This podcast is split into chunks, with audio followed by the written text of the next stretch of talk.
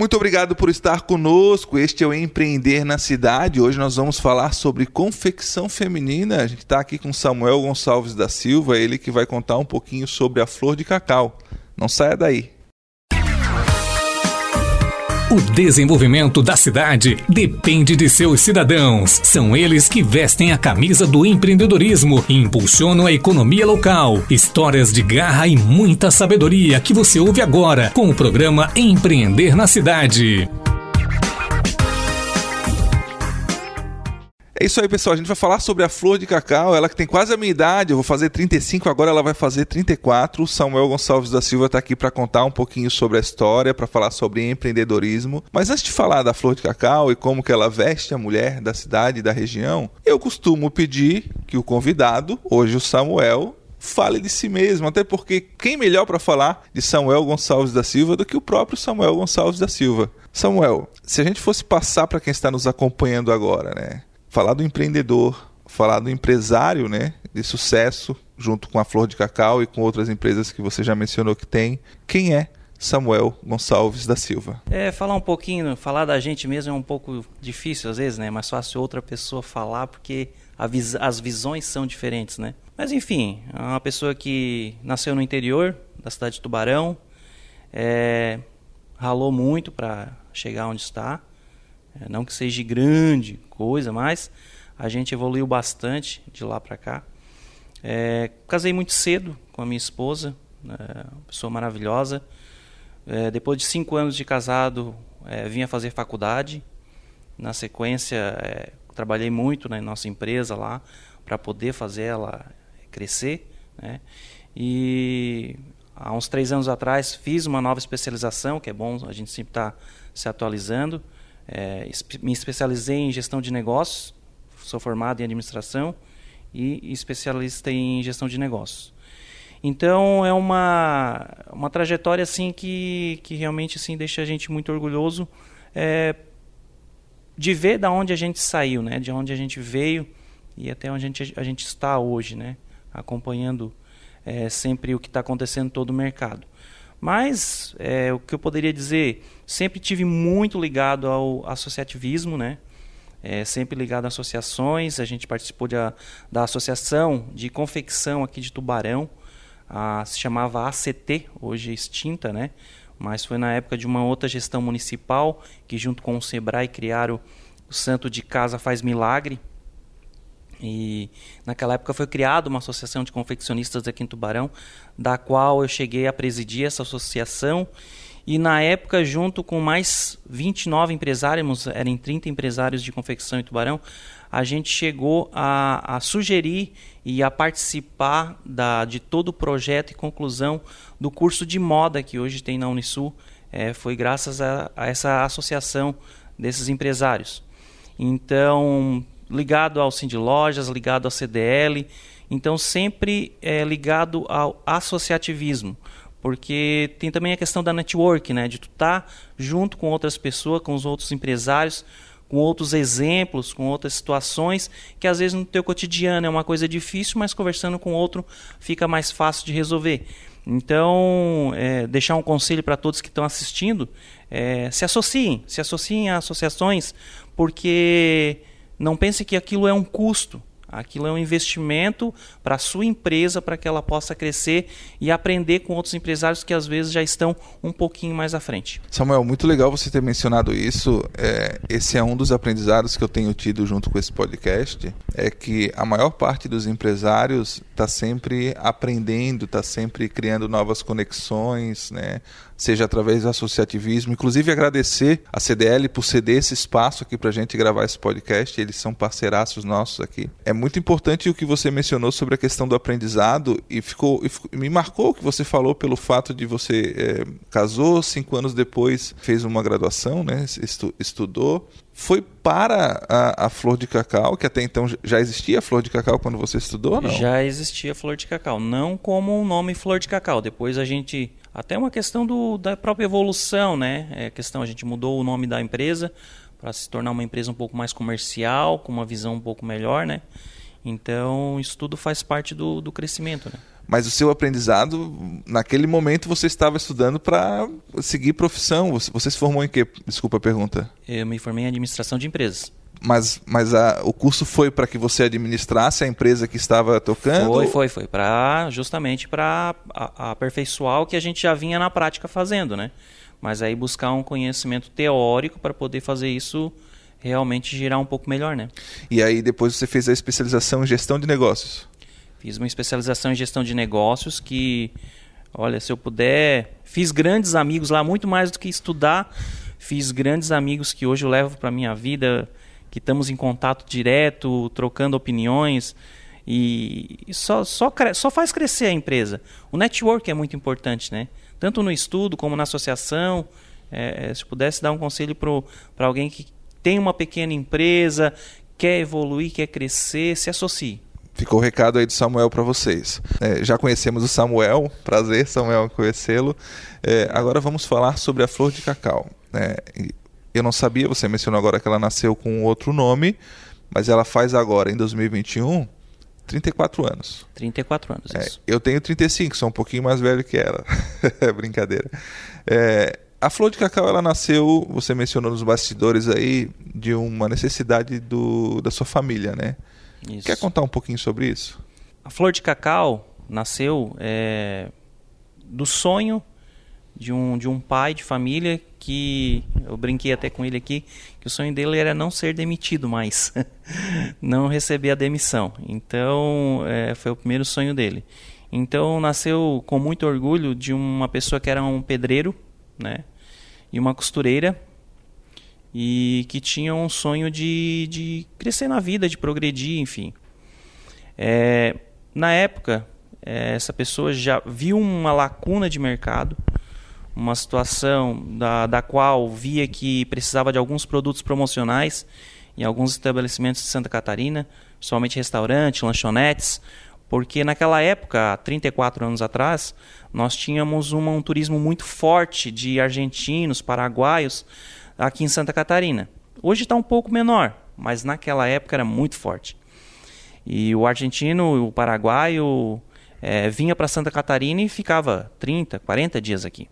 E quando ele voltava para o seu país, ele queria levar uma lembrança da onde ele passou 30 dias, às vezes, almoçando, 30 dias fazendo lanche.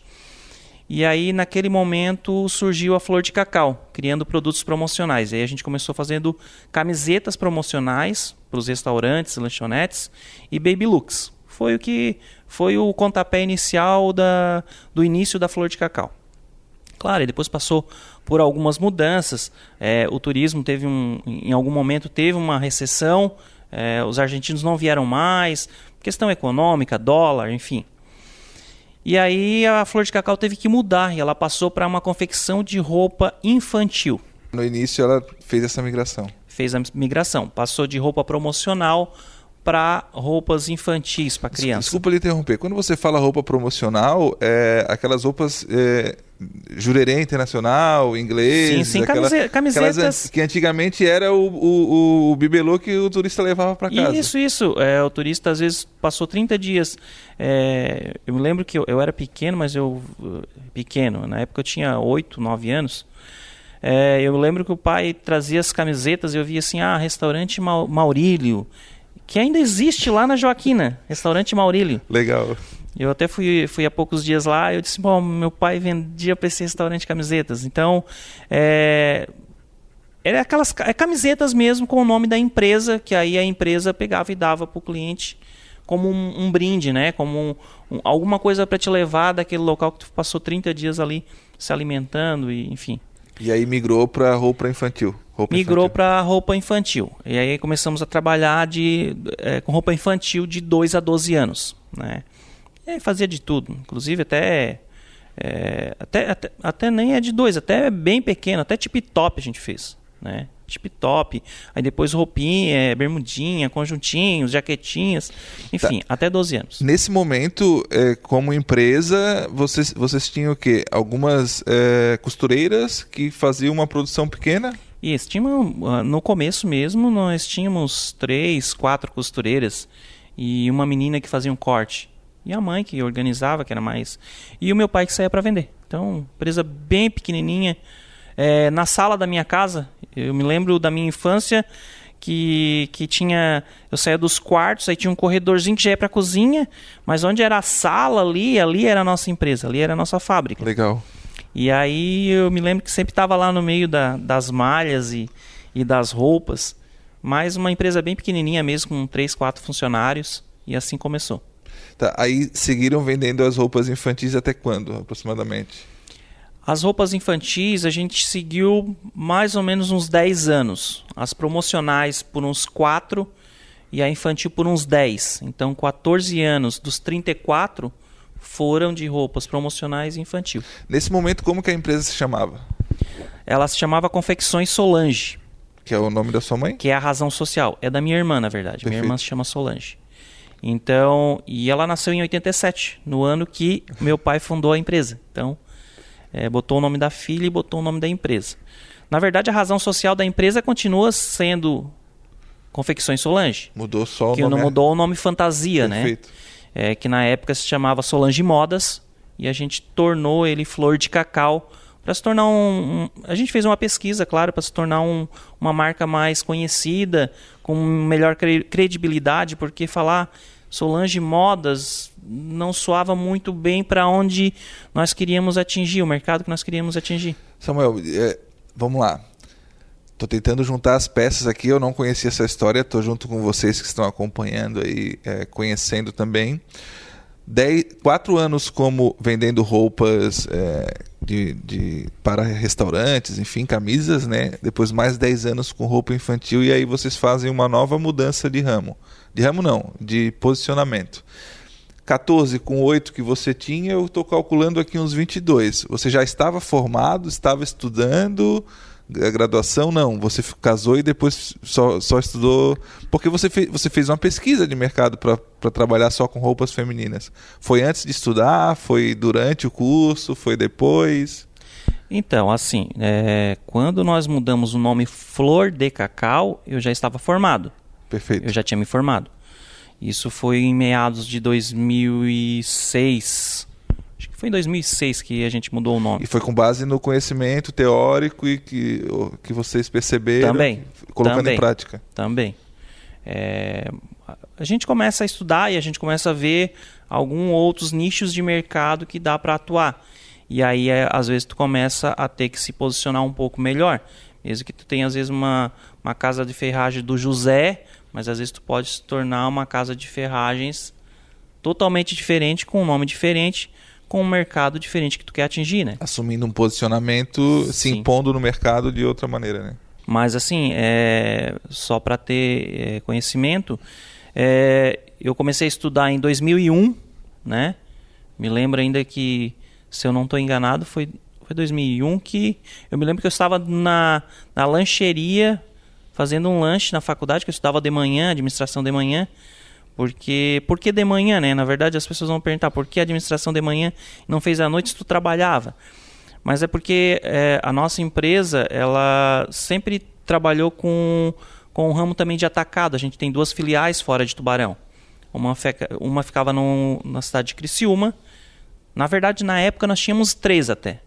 Nós tínhamos uma em Tubarão, que era ali na Feinvest trabalhava com atacado. Nós tínhamos uma em Criciúma, no Pórtico, que hoje é Portal Shopping, que depois posso falar um pouquinho também do Portal Shopping, que foi outra migração, que a gente também foi um dos que encabeçou essa criação de um outro shopping em outro lugar. Somos um dos proprietários desse shopping lá, na Legal. verdade. E em Brusque também, que a gente tem outra loja atacada. Mas é principalmente essa loja de Tubarão e, e a, de, a de Criciúma, que era o pórtico, é, a nossa maior movimentação era das 8 da noite às 5 da manhã, às 5 da madrugada. Né? Eu me lembro muitas vezes, de muitas vezes, às vezes alguma coisa, eu adolesc adolescente, não era adolescente, mas jovem, que eu e minha esposa em algum lugar, em algum evento, às vezes a gente três, quatro horas da manhã passava na loja para ver como é que estava, como é que foi o movimento, para pegar caixa. Então, a, o meu trabalho era muito maior na parte da noite. Então, por isso que eu fiz a faculdade de manhã. Mas eu me lembro que eu estava na lanchonete da Unisul, eu tinha recém começado a estudar. Eu na lanchonete, nós tomamos café, quando eu olhei a TV, as Torres Gêmeas estavam Sim. sendo atacadas. 11 de setembro de 2001. 11 de setembro de 2001. E eu tava, tinha recém começado a faculdade. Aquilo me chamou bastante atenção e me marcou que foi o meu início da faculdade. E eu me formei em 2005, né? Me formei, tenho grandes amigos hoje administrando algumas empresas em Tubarão. É, acho isso muito legal. Às vezes a gente chega numa empresa e vê que foi um colega que se formou com a gente. É muito legal isso. Mas, assim, é por isso que eu fiz a faculdade na parte da manhã. Então, eu... Porque ficava em função é, Ficava da em produção. porque o meu trabalho era muito maior na parte da tarde para a noite. Muito, muito. Eu sempre cansei. Eu até falo que eu não via minha filha crescer, porque eu sempre chegava meia-noite em casa, aí ia dormir, acordava de manhã já às sete e meia para ir para a faculdade. Meio-dia eu via ela, almoçava, ia para a empresa e só voltava meia-noite. Então, a minha primeira menina, que hoje já está com 20 anos, menina, né? Não, e que, Uma- uma moça, né? Menina que tá com 20 anos. Quem olha pro Samuel não diz, né? Samuel, desculpa te interromper, mas a gente deixou um. um- Uma não- lacuna não, aí. É, não querendo que- quebrar o seu raciocínio, mas a gente deixou uma lacuna. Talvez por provocação minha. Sim, e, sim, e- vamos lá. É, quando, quando, você, quando vocês mudaram novamente para confecção feminina, né, ainda não era flor de cacau. Eu pulei e fiz a pergunta direto para flor de cacau. Uhum. Como que vocês é, sentiram? Vocês sentiram o mercado? Opa, não dá mais para vender roupa infantil? Foi isso? É, eu, na verdade, o que aconteceu? Nós, nosso principal mercado era essas lojas de atacado, né? Quer dizer, até hoje é o nosso principal mercado, né? Tá, mas, Eram as lojas de atacado. Mas nesse momento vocês não tinham Brusque, não tinham Criciúma, só, era, era só Tubarão ou vocês já estavam fazendo com, em grande produção? Porque no começo eram três cos- costureiras. É, se eu for esmiuçar o negócio, não, não, é, bem, então- é, então- bem, é então- bem específico. Então conte como você. Nós começamos com um parceiro bem rápido. Nós começamos com um parceiro na Feinvest, uma pessoa que eu tenho um, um, um grande agradecimento. Eles que fizeram. é, eu, eu sempre digo isso, às vezes eu, eu encontro, é, principalmente a, a esposa do seu Darela, a Angelita, eu encontro ela, eu sempre falo isso, que na verdade nossa empresa é, chegou onde ela está graças a eles. Porque nós estávamos num momento de grande dificuldade financeira. A ponto de realmente de largar, parar, tocar. Eu sempre. Eu me lembro que eu tinha, sei lá, 13, 14 anos.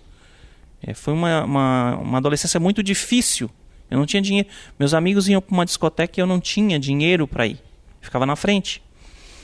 Então eu sempre, sempre dizia para. Eu sempre que encontro a, a, dona Angelita, eu sempre digo que eles que deram a ajuda, o pontapé inicial. Eles tinham uma loja na Feinvest. E aí, em um certo momento, meu pai encontrou o seu Darela, que era o proprietário da loja, e ele falou assim: Ô Antônio, vamos fazer uma parceria. Eu, tudo que tu, você produzir, você coloca aqui na minha loja e eu vou vender. E aí nós começamos a produzir para ele. E aí nós ficamos exclusivo para ele, só produzindo para ele. Uma pequena empresa, bem pequenininha, tínhamos ainda quatro, cinco costureiras. Mas assim, era tão interessante que nós produzíamos de manhã, entregava meio-dia, às duas horas tinha acabado a mercadoria, ele ligava querendo mais, a gente produzia, seis horas entregava, oito horas terminava e a loja ficava aberta às cinco da, da da madrugada. E não tinha mercadoria. E aí foi nesse pique aí, sei lá, eu acho que dois anos, um ano e meio, dois anos, até um ponto que a gente começou a seguir com as nossas próprias asas. E aí a gente chegou um momento, tinha outros parceiros pro seu Darela também, não, não só nós. Seu Darela, agora a gente vai abrir uma loja para nós. E a gente acabou abrindo uma loja também na Feinvest para nós. E aí na sequência a gente abriu, acho que uns seis, oito meses depois abrimos no portal. Foi um momento assim de que eu- aí eu digo ali foi empreendedor que eu estava falando. É arriscar tudo. Nós estávamos começando a colocar os pés no chão. E aí meu pai disse: "Não, vamos vender tudo, vendemos carro, refinanciamos casa, porque naquela época para entrar nesse mercado era muito caro. Tu tinha que pagar uma luva que se chamava, né? Era muito caro. Nós não tínhamos dinheiro para isso. E o pai arriscou, ele, ele vendeu, Vendeu tudo que botou tudo que nós tínhamos, carro, casa, tudo. E aí ele adquiriu esse ponto lá em, em, em Criciúma e na sequência adquiriu um em Brusque, arriscando a perder tudo. Ah, se não desse certo, ia tudo pro nós nós ia ficar sem nada. Então, naquele momento ali, é isso que eu falo que é o empreendedor. É, é, é ter a coragem, é se arriscar, saber que pode, pode não dar certo. Né? pode não dar certo. Mas, mas não foi um arriscar uh, no escuro, porque Criciúma e Brusque são os, os maiores polos comerciais hoje de... É, não, é, é como tu estás falando, não foi um arriscar no escuro, até porque nós já tínhamos uma loja no, na Finvest, a gente sabia o potencial de venda, tanto é que nós não estávamos dando conta que nós produzíamos. Nós botava na, na, na loja, não chegava ao final do período. Quantas vezes eu fui na lojas por incrível que pareça, hoje eu acho que se acontecesse isso hoje era um milagre. Por incrível que pareça, as meninas passando álcool nas prateleiras, não tinha mercadoria. Vendia tudo, mas tudo. Não sobrava nada. Que legal. Era uma coisa muito louca. Então, aí a gente começou a foi anos de ouro, né? Vamos dizer assim, anos que eu acho que não acho que não volta mais. Então, assim, aí nós tivemos que arriscar a comprar outros pontos, arriscar a aumentar a produção. Então, o pai dedicou tudo que naquele momento nós tínhamos casa, carro, enfim, arriscou num negócio para poder crescer. Crescer. Né? E, claro, não foi no escuro, porque a gente sabia que era, o potencial era muito maior nesses locais, muito maior do que aqui em Tubarão. E aí realmente deu certo. E aí a gente é, deslanchou. Que legal. Agora, voltando pro, pro Samuel lá em 2001, em, entrando na, na faculdade, vivendo essa realidade. É, as, se a gente botar no papel aqui, o que a gente está ouvindo de como você conta, a sua vida foi nesse universo de empreendedorismo. A sua vida foi vendo o seu pai é, trabalhando e, e, de certa forma, enquanto trabalhava, opa, eu consigo fazer um, um, um, dinheiro a mais aqui e daqui a pouco, oh, isso vende mesmo, então vou investir nisso. E aí teve uma crise, né, pelo fato de não ter tanto turista e aí, oh, não quero sair desse ramo, vou mudar e foi para roupa infantil né? E aí você, você viu que eles é, arriscaram tudo o que tinham, como, como um poker, como né? quando você joga todas as suas fichas. E aí você vendo essa realidade, isso também te ajudou a, a te formar, porque o, o, empresário não é só a graduação, o empresário também é Sim. a prática, o dia a dia, o network, como você falou, e também é, com, com os erros, né? Qual foi o seu maior aprendizado? E aí se foi na graduação, pode falar. Se foi é, no dia a dia, na prática, pode falar também. Porque eu, eu acho que essa pode ser uma das mensagens que a gente pode passar para quem está nos acompanhando, né? O aprendizado nesse ramo que você está desde criança. É, eu assim, é, falando, voltando um pouquinho atrás do que tu falou ali, é, hoje, é, a minha opinião, né? A graduação hoje corresponde a 30% do, da tua parte de empreendedorismo, que é aquela parte técnica, aquela parte conceitual, aquela parte de tributação, de legislação, de lei, do que tu pode fazer, do que tu não pode fazer. Isso tu aprende na faculdade, é o 30%. 70% é network, é trabalhar, é conhecer, é, é realmente estar tá dentro daquele mercado. Não vai querer eu hoje no ramo de confecção, e a gente tem outras empresas que eu posso citar, mas enfim, falando uma coisa bem fora, eu hoje querer montar uma panificadora. Eu não sei montar, eu sei administrar. Montar a panificadora eu não sei. Não sei que tipo de trigo que vai usar, como que vai usar, qual é o, o realmente o, o, o todo o trâmite de uma panificadora. Aí eu aconselho ao quê? Eu quero montar uma panificadora. Trabalha pelo menos dois anos com funcionário. Entra dentro da panificadora, mas tenta pegar o, o, o serviço mais baixo que for dentro da panificadora. Não menosprezando nenhuma profissão, mas pega o mais baixo lá, desde limpeza da panificadora. Porque aí tu vai ver todo o trâmite de entrada, cliente, como é que sai e tal. Depois tu passa de repente para padeiro. E vai indo. De repente atendente. Daqui a um pouco, de repente, tu tá administrando essa panificadora. E aí pede a conta e monta uma panificadora. Porque aí tu já conhece. Já sabe quem são os fornecedores, como é que funciona, qual o trâmite, qual o volume. Isso tu tens que aprender primeiramente para montar um negócio. Eu sou um vendedor, sou um vendedor de, de peças, de autopeças. Aí eu fui, fui demitido, não, agora eu vou montar uma panificadora. Não vai dar certo. É muito raro. Pode ser que dê certo, mas aí é aquele negócio, é jogar no escuro. Aí é jogar é, poker. Aí é jogar poker. É jogar no escuro. Tu sabe que tu pode dar certo, mas a probabilidade de dar errado é muito grande. E é aí que entra aquela pesquisa do Sebrae que diz que 98% das empresas que abrem quebram nos primeiros dois anos. Eu não sei se essa pesquisa está atualizada agora, mas a, a, pelo menos a última que eu tive conhecimento era isso. 98% das empresas que abrem quebram nos primeiros dois anos. Mas quebram por quê? Porque a pessoa às vezes ela ficou desempregada e aí se lança num mercado que ela não tem nenhum conhecimento. Isso é muito preocupante. Tu tens que entrar no mercado que tu tenha conhecimento, né? É, só para ter uma ideia, nós já entramos no mercado de construção civil, por exemplo. Mas por que, que nós entramos no mercado de construção civil? Mas o que, que Samuel? Ele trabalha com confecção, trabalha. E aí ele está falando que não é para entrar no mercado que ele não conhece. Mas é como eu falei lá no início da entrevista, meu pai era pedreiro. Meu pai foi pedreiro. Dez anos pedreiro. Então, assim, alguma coisinha a gente sabe também de construção civil. Então, a gente já entrou no ramo de construção civil, principalmente como investidor, montar grupos de construção e trabalhamos, acho, sete anos nesse ramo também. Junto, a confecção nós nunca largamos, né? A confecção é o nosso principal pedestal, né?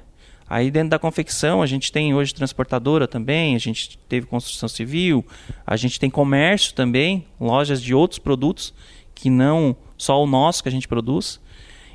Mas assim, ó, tem o recado que eu deixo assim, ó, conheça o que tu vai montar. Não adianta tu querer montar uma coisa que tu nunca viu na vida. Ah, mas porque o meu vizinho montou e está ganhando dinheiro, mas ele entende. Tu não entende. Então assim, ó, pelo menos então trabalhe de empregado para ele uns dois anos. Conheça o que tu vai montar. Esse é o seu maior aprendizado, viver a experiência da profissão? Viver a experiência da profissão, não adianta. É, é o que eu falei, a teoria te instrui para te saber até onde pode ir. Tributação, leis, enfim. Agora a questão de tu montar um negócio, isso só depende de são alguns itens, né? Primeiramente, ideia, paixão, risco oportunidade. Isso é, é, o que gera a questão da, da, do empreendedorismo de montar um negócio. Tu tem que ter, tu tem que saber que tu vai ter que arriscar, tu tem que saber que tu tem que ter atitude, tu tem que saber que tem que ter uma oportunidade, tu tem que saber que tu tem que ter uma ideia. Tudo começa de uma ideia, de um sonho. Aí depois tu tens que ter conhecimento. Tu tens que ter. Até tá falando pro, pro Reginaldo aqui antes de, de entrar no ar, é que às vezes a pessoa tem uma ideia brilhante, brilhante, maravilhosa. Verdade. E aí ela fica assim, pô, vai dar certo, se montar dá. E aí passa um ano, dois, três, cinco. E aí tu vê gente montando e dando certo. E tu não montou. Por quê? Tu não tem iniciativa. Então empreendedorismo, eu acho que o principal item, iniciativa. Se a pessoa tem iniciativa, já é um caminho. Agora, se tu tem ideia, tem oportunidade, tem sonho, tu já viu, mas tu não tem iniciativa, não vai acontecer. Hoje, né, a gente contou um pouquinho dessa história, contou um pouquinho desse aprendizado que é extremamente importante. Você que está acompanhando, é, guarde isso para si, né? Guarde isso que é importante. Você aprender, você, por exemplo, você que trabalha numa empresa hoje e, e trabalha por trabalhar, trabalha só porque precisa do, do salário no final do mês. Tente fazer desse seu momento dentro da empresa um aprendizado para que amanhã depois você tenha know-how, você tenha conhecimento, você tenha experiência, quem sabe, para montar o seu próprio negócio. Samuel, apesar de vocês viverem essa experiência, em alguns momentos vocês mudaram para algo totalmente novo, que é o caso de, do que é a flor de cacau hoje. A flor de cacau hoje ela não é o que nasceu. Ela nasceu com, estampando camisetas e vendendo camisas é, para restaurantes, enfim, para empresas. Hoje ela veste a mulher. Certo. Né? Também é aprendizado. Né? Como, como que foi esse processo de, eh, de migração? Você, porque vocês eu, eu, fico imaginando aqui, eu não conheço a realidade e, e, por isso você pode nos ajudar a entender. Mas quem faz uma camiseta faz não é a mesma talvez não tenha a mesma experiência de fazer uma roupa infantil talvez não tenha a mesma experiência de fazer uma roupa feminina tem muita diferença nesse ou, ou o que muda é só o corte o que muda né? E, e para entrar nesse mercado por que que roupa feminina foi é o norte que vocês têm agora? Vamos são várias perguntas aí numa só né? É, primeiro para te produzir uma uma roupa promocional ou uma roupa infantil ou uma roupa feminina, é, é bem assim, bem grotesco, né? O que eu vou falar, mas assim, ó, o processo é quase o mesmo. Por que quase?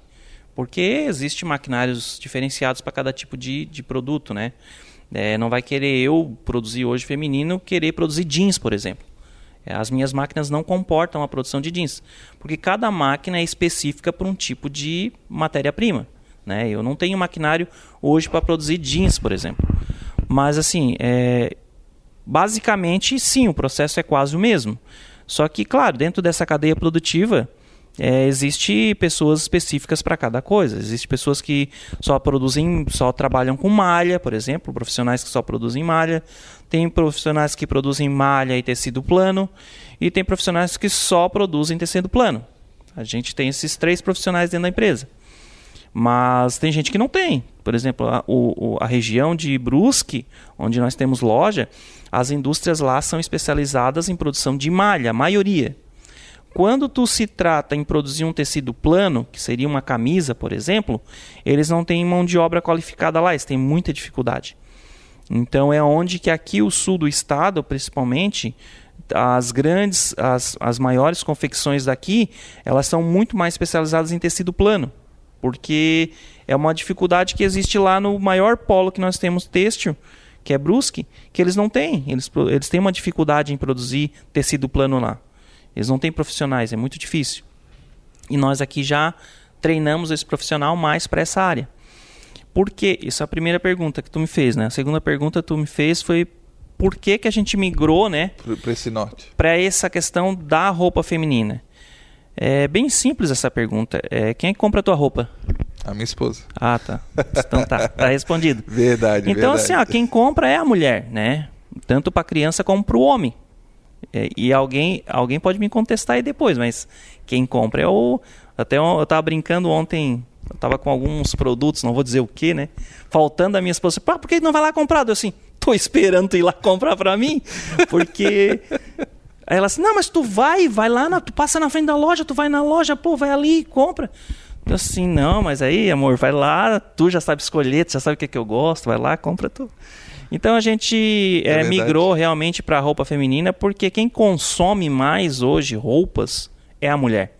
A mulher ela compra e as mulheres vão comprovar o que eu estou falando. As mulheres compram um vestido, por exemplo, para ir no aniversário da família, tal. Esquece aquele vestido, ela não usa mais. Ela vai usar talvez num evento bem longe, mas na festa da família ela não usa mais, porque as pessoas já viram ela com aquela roupa e ela não vai usar a segunda vez aquela roupa. Ela vai usar em outro lugar. Então a roupa feminina é usada pela maioria das mulheres três, quatro vezes. E deu. Em coisas bem diferentes, né? Coisas no mesmo público eles não usam. Então a mulher consome muito. E tem algumas até que são compulsivas, né? Que toda semana compram. A gente vê isso no, no dia a dia das lojas, né? Elas compram toda semana. Eu tinha uma funcionária Ainda bem que a gente já teve bastante, não vai se identificar. Tinha uma funcionária que a parte de trás do depósito da nossa loja tinha um estoque de sapatos. E eu sempre chegava lá e perguntava para ela o que que esses sapatos todos aqui no estoque dela assim, não, que esses sapatos aqui é que eu comprei, eu não posso levar para casa, que se eu levar para casa meu marido vai me matar. então assim, ela levava aos poucos, ela comprava, ela ia estocando lá na loja os sapatos, e aí quando tinha uma festa ela levava na bolsa, daí no sábado ela botava aquele sapato, eu, não, que sapato, tal, e depois ela sumia com aquele sapato, levava de novo para loja. E aí depois ela trazia outro. Então, para não ter aquele volume em casa, né? Então tem algumas pessoas que são compulsivas, né? Então, a gente está nesse mercado. E continue compulsivas, meninas. Muito legal isso que o, o, Samuel fala, porque eles, eles enxergaram o movimento do, do mercado. Né? Hoje eu compro, eu, por exemplo, compro pouca roupa. Essa camisa, eu saindo de casa hoje, é, já escolhi essa tua camisa? Ainda não, amor. Né? Então vai com essa. É, a, a, mulher tem esse, esse, esse, eu não digo poder, mas ela, ela tem esse, esse feeling de, de vestir o homem. Né? Então, muito inteligente uh, a escolha de vocês. Flor de Cacau hoje vende é, todo tipo de roupa, vestido, camisa, ca calça jeans. Você falou que não tem maquinário para não, tal. Não. Qual é o, qual é o, o, o, Eu não sei se segmento é a palavra correta, é, me corrija. Segmento. Qual o segmento de, de confecção que vocês estão hoje? É, a roupa feminina, ela, ela. É, é, a confecção, por isso que eu digo que tem que entender, né? A confecção, ela. Além de ela segmentar por alguns tipos de produtos, como eu falei, malha, tecido plano, jeans, lingerie, é, a parte, por exemplo, de, de meias e tal, que isso aí é um outro tipo de, de empresa, ela ainda sub, subdivide-se isso no meio, né? Porque quando eu estou no ramo ali de tecido plano e malha, um pouco, malha bem pouco, mas mais tecido plano. E ainda eu estou com segmentado assim que o meu público ele não é um público teen e não é um público também de senhoras mais velhas. Então ele está naquele meio. Então ele é um outro tipo de, de segmentação dentro de um próprio segmento. Até eu acho que eu fugi a pergunta. Não sei se é essa, essa é a pergunta que tu ia fazer. Não, mas está é, dentro do raciocínio. Por exemplo, vocês hoje vocês produzem é, vestidos, Sim. camisas, é, é, tops. Talvez top não, porque não não está dentro Sim. do público teen, tá. digamos assim. Não, mas mas usa. Mulherada hoje está dependente depende da região também, né? É muito engraçado. Ainda além do segmento tem a região. Mas hoje a gente produz, para responder a tua pergunta, é, hoje a gente produz basicamente tudo, né? Tudo que pensar é desde blusinha de malha, de tecido diferenciado, de, de malhas importadas, porque hoje a indústria nacional está quebrada, né? De tecido, a China quebrou há muitos anos, né?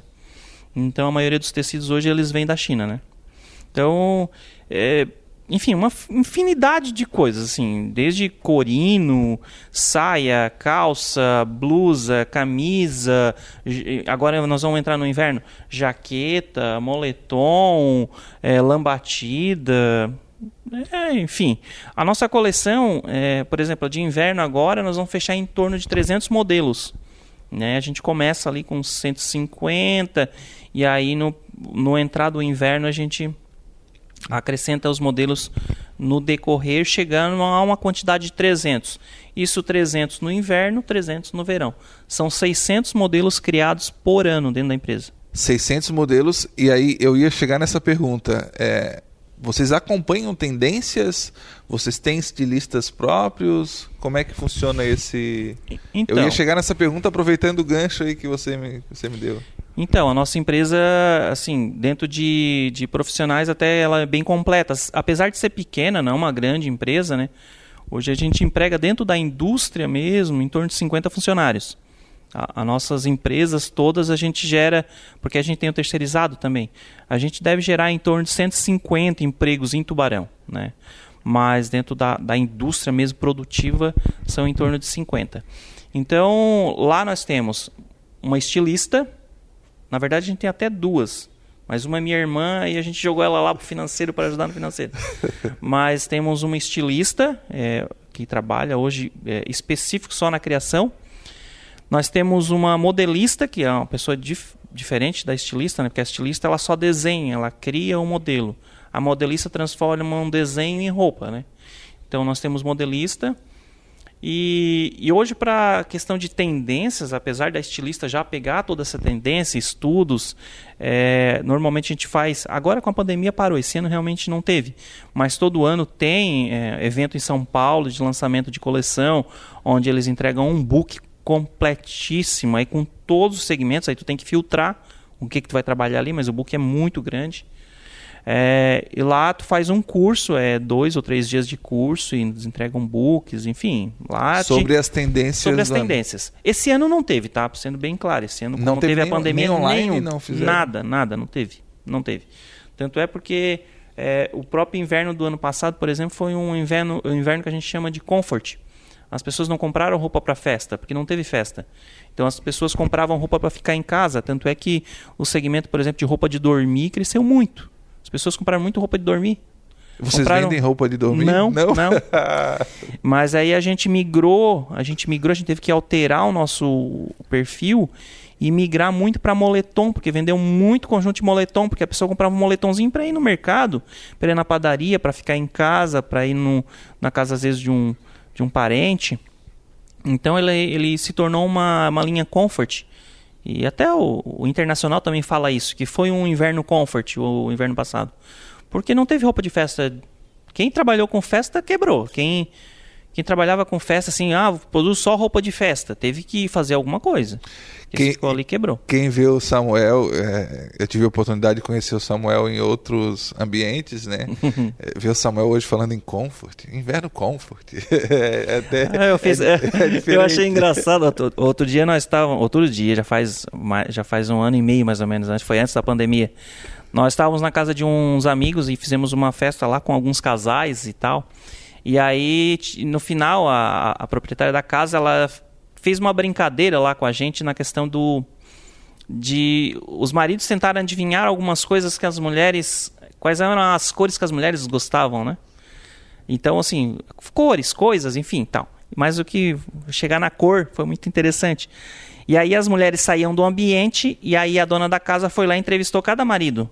Qual é a cor que tu tu gosta, tal? Bota aqui no papelzinho, tal, para não falar ali e para elas não ouvirem. Aí quando elas voltaram, Aí quando chegou na, na, na, na, minha e ela tava com todas as respostas, ela sabia as respostas. Samuel, qual é a cor preferida da tua esposa? Daí eu falei, off-white. Aí o pessoal, o quê? off-white. E eu acertei, tá? É a cor preferida da minha esposa. Minha esposa tá certa, é off-white. O que é o off-white? O off-white é, é, o branco sujo, né? É o, o amarelinho, um beijozinho bem clarinho, né? Quase um Mas eles ficaram assim, porque aí são de outros segmentos, né? Um trabalha com ferragem, outro trabalha com telefonia, outro. São outras empresas que não tem nada a ver com confecção. Muito legal. Eles ficaram assim, eu não acredito, cara, que tu fala off-white, o que, que é off-white? Viram a experiência dentro do, da sua empresa, do local que você trabalha, também serve para manter um relacionamento. Você pode entender que a sua esposa gosta de off-white. É isso aí. Samuel, estou adorando conversar com você e a gente sempre deixa uma mensagem, claro.